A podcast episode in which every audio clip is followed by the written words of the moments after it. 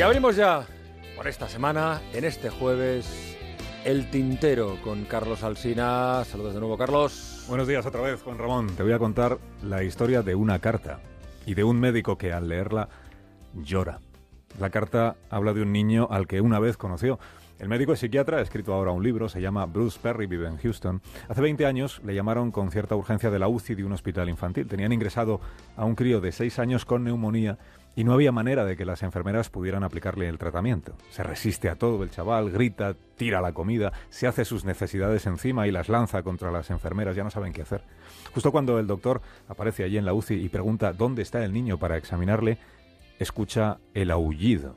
No es un grito, en realidad no es un chillido, es como un animal que aúlla. El doctor dirige su mirada hacia el lugar de donde procede ese sonido y entonces lo ve, un niño delgadito, con un pañal colgando, dentro de una cuna con barrotes a la que le han puesto un contrachapado encima como si fuera un techo. El doctor piensa, parece una jaula. El crío se ha sentado en un rincón, la cabeza entre las rodillas, los brazos alrededor de las piernas, se acuna a sí mismo, ronronea. El doctor pide el, historial de Justin, digamos que se llama así este niño, Justin. Su madre fue una adolescente de 15 años que lo dejó al cargo de su madre y nunca más se supo. La abuela es una mujer generosa que adora al niño, pero ella sufre de obesidad mórbida y fallece cuando él apenas tiene 11 meses. Mientras ella ha estado enferma, quien se ha ocupado del niño es su novio. Es un hombre que se llama Arthur, de sesenta y tantos años, que ha vivido toda su vida solo y que no tiene la menor idea de tratar con un crío.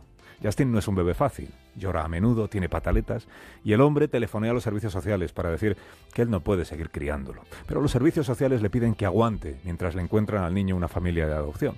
Y pasa un día y otro día y otro día sin que vuelvan a dar señales de vida.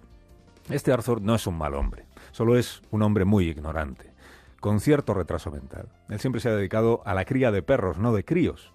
No quiere que Justin, que ya gatea, se extravíe, de manera que la primera vez que él tiene que salir lo deja en la jaula con los perros. Y la segunda vez también. Y la tercera. Y así es como Justin empieza a llevar la misma vida que ellos. Arthur le cría como a un perro más. Lo mantiene limpio, alimentado, en un lugar seguro, lo saca de la jaula dos veces al día para jugar con él, como hace con los perros. Pero nadie conversa con este crío, nadie le enseña a hacer cosas de niños. O como dice el doctor, nadie estimula su cerebro para que crezca. Lo que Arthur no alcanza a entender es que un niño criado como un perro se comporte como un perro y no como un niño. Cuando Justin tiene dos años lo lleva al hospital. Le preocupa porque apenas sabe ponerse en pie, no camina, no ha aprendido a hablar.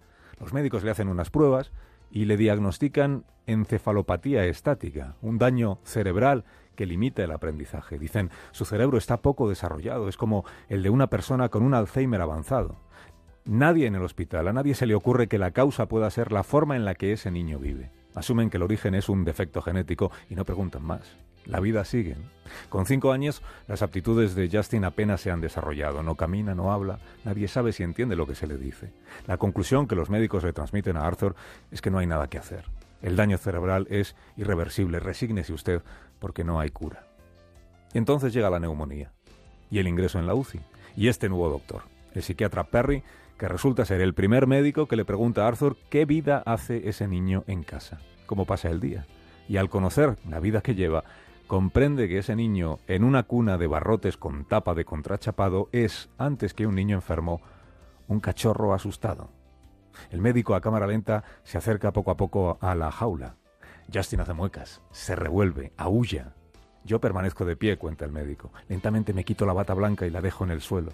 Me subo las mangas de la camisa todo despacio, sin contacto visual, para que no se sienta amenazado. Yo soy otro niño con miedo, otro animal asustado. Empiezo a hablar despacio, intentando que parezca una melodía, casi una canción de cuna. Le digo, me llamo Doctor Perry Justin. No entiendes lo que sucede aquí, ¿verdad? Yo voy a intentar ayudarte. ¿Puedo acercarme un poco más? Solo un poco. Justin deja de moverse por la cuna, por la cuna jaula, respira fuerte, gruñe, el doctor piensa, tiene que estar hambriento. Hay un bollo en una bandeja de comida, él puede verlo. Lo cojo, dice el doctor, lo troceo, le ofrezco un pedazo. Él lo agarra, se lo come, le digo, bien, es tuyo, está bien. Veo que es el primer paso para la comunicación. Acabo de poner la primera piedra de un puente. A Justin lo trasladan después a una habitación del hospital con menos personal, con menos distracciones. El segundo día ya no tira la comida, ni se embadurna con sus propias heces, se empieza a sentir seguro. Cuando llega un desconocido, se acerca un poco, se aleja, vuelve a acercarse, le huele, si percibe afecto, responde con afecto, le lame las manos como haría un perro. y ya sonríe y empieza a mostrar sentido del humor. Y ahora sí, Justin recibe la terapia para aprender a hablar, a lavarse, a caminar. Su cerebro de seis años es como una esponja. No tiene atrofia, no está defectuoso, simplemente nadie le ayudó a desarrollarse. Seis meses después, a Justin ya le pueden dar el alta, lo llevan con una familia que vive lejos del hospital, el médico pierde el contacto durante meses. Pero dos años después, cuando Justin ya tiene ocho, llega una carta del centro de salud de una ciudad pequeña. La familia adoptiva quiere que el médico sepa que Justin aprende muy deprisa. Acaba de empezar el kindergarten.